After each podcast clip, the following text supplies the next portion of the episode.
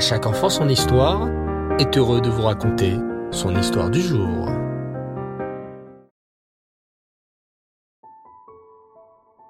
Bonsoir les enfants et Reftov, j'espère que vous allez bien et que vous avez passé une belle journée.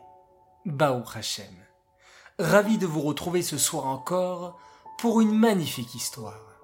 Ce soir, je voudrais vous parler de l'importance de toujours tout faire pour aider un autre juif. Rav Moshe Streber, plus connu sous le nom du Khatam Sofer, a été l'un des plus éminents rabbins. Il a vécu au XVIIIe siècle et était né en Allemagne. Durant sa jeunesse, il étudia la Torah dans la ville de Mayence et, brillant dans son étude, il fit par ailleurs connaissance d'un noble, un prince français. Les deux hommes, brillants tous deux dans leur domaine, aimaient discuter ensemble de toutes sortes de sujets. L'aristocrate appréciait particulièrement la perspective juive que son ami lui donnait sur un tas de sujets de la vie. Avec lui, l'approche de la Torah paraissait brillante, bien plus que ce que les antisémites de l'époque laissaient croire. Les années passèrent, Rav Moshe Streber fut nommé Rav en Slovaquie, dans la ville de Presbourg, qui est aujourd'hui Bratislava.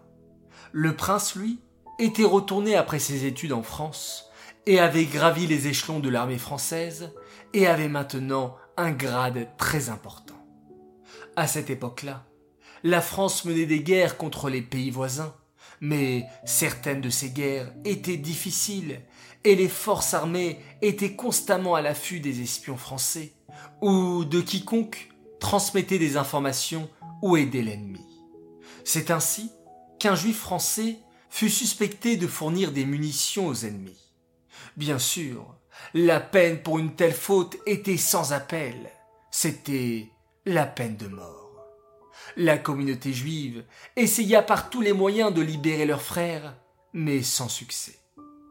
Lorsque le Khatam Sofer entendit ce qui se passait en France, il prit la route et voyagea en France dans l'espoir d'obtenir une entrevue avec son vieil ami.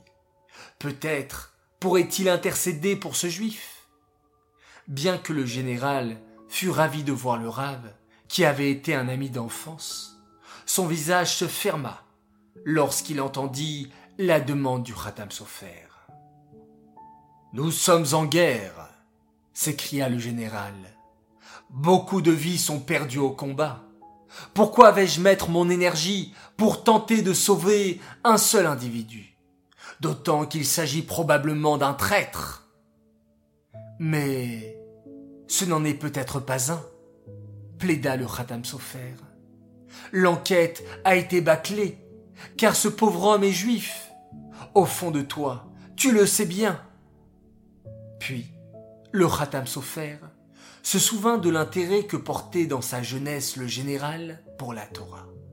Il avait toujours trouvé celle-ci fascinante, pleine de sagesse et d'humanité, bien que lui-même était issu d'une famille chrétienne. Puis-je te donner une raison de rouvrir cette enquête, s'il te plaît? Je sais, comme tu respectes nos traditions et la sagesse que nous dicte à nous les Juifs, la Torah. Vois-tu, quand la Torah parle de la façon qu'on a de partir en guerre, elle s'interrompt, de manière soudaine, pour nous donner le commandement de la Roufa.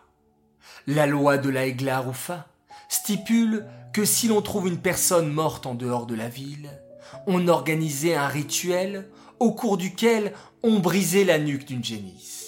Cela devait être une réparation pour les habitants de la ville, qui avaient peut-être indirectement et inconsciemment causé la mort de cette personne à l'entrée de leur ville. Je ne vois pas le rapport entre la guerre actuelle et ce rituel, répondit durement le général. Voyant qu'il avait tout de même réussi à capter l'attention du général, le Khatam Sofer poursuivit. La Torah insère cette mitzvah en plein milieu de la description d'une guerre pour nous enseigner que même dans des temps troubles, la vie de chaque individu est très précieuse et doit être regardé comme irremplaçable. Les paroles du Khatam Sofer touchèrent profondément le général.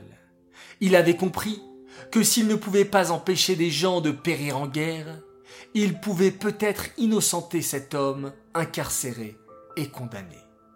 Il intervint, l'enquête fut menée avec plus de diligence cette fois-ci, et le juif incriminé finit par être libéré. De cette histoire, les enfants, nous apprenons combien il faut se battre pour sauver la vie d'un autre juif. Cette histoire est dédiée les Louis Nishmat, Chayabat Esther, Aléa Shalom. J'aimerais, les enfants, vous dire Tov, bonne nuit, reposez-vous bien, on se retrouve comme d'habitude dès demain matin pour la mitzvah du Rambam. Faites de jolis rêves, reprenez beaucoup de force et on se quitte en remerciant Hachem une nouvelle fois pour cette belle journée passée et en faisant un magnifique schéma Israël.